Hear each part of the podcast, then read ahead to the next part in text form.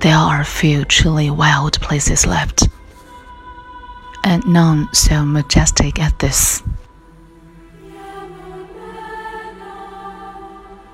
But the Arctic is warming faster than it has for thousands of years, and losing its dazzling crown of ice.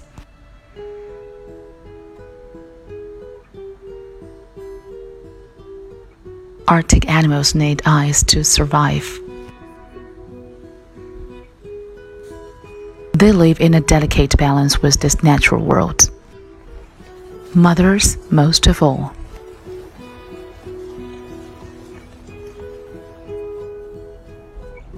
How could they live in a world without ice?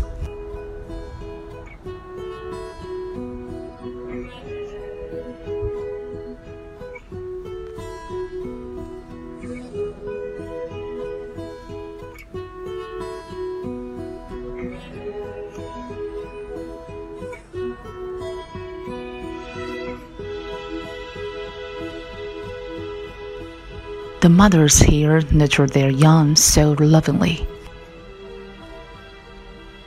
Perhaps they can inspire us to protect their home with that same care.